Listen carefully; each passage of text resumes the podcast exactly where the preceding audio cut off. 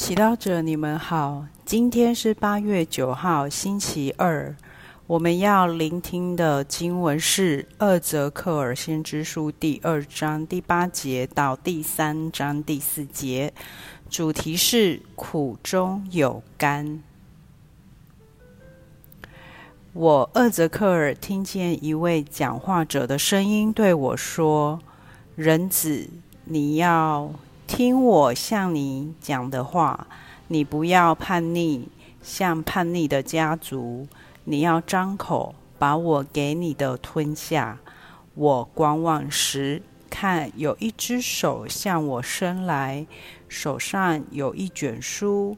他把那卷书在我面前展开，内外都写着字，写的是哀伤、悲叹和灾祸。以后他向我说：“人子。”将给你的吞下去，你吞下这卷书，然后去向以色列子民宣讲。我遂张开口，他便使我吞下那卷书，并向我说：“人子要吞到肚子里，要把我给你的这卷书充满你的五内。”我遂吃了这卷书，在我嘴里甘甜如蜜。然后他向我说：“人子，起来往以色列家族那里去，向他们宣讲我所说的话。”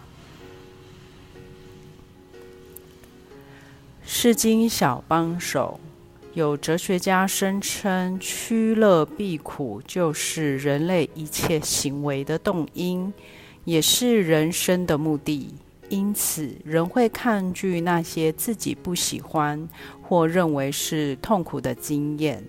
然而，今天天主却给了厄泽克尔一个意象：他看到天主命令他吞下一卷写着哀伤、悲叹和灾祸的书，不要叛逆。可见，天主虽然知道人对眼前的哀伤、悲叹和灾祸的自然反应是叛逆、不愿意接受，然而经文中我们看到，当厄泽克尔在天主一再的鼓励下吞下那书卷时，留在他嘴里的却是甘甜如蜜的味道。原来，天主要让厄泽克尔领悟到。不是所有哀伤、悲叹和灾祸的滋味都是苦涩的。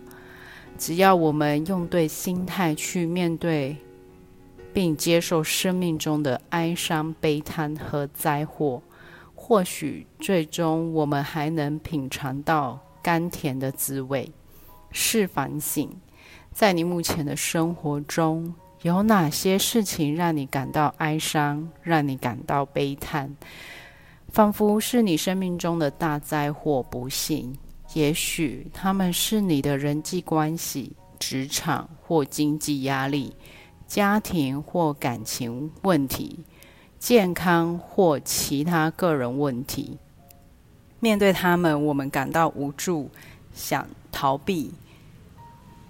痛苦却不因此离去。今天我们意识到，天主也在邀请我们，不要一昧拒绝生命的课题，反而要尝试去接纳它，并接纳自己所有的情绪和挣扎，并从天主那里学习如何面对这些问题。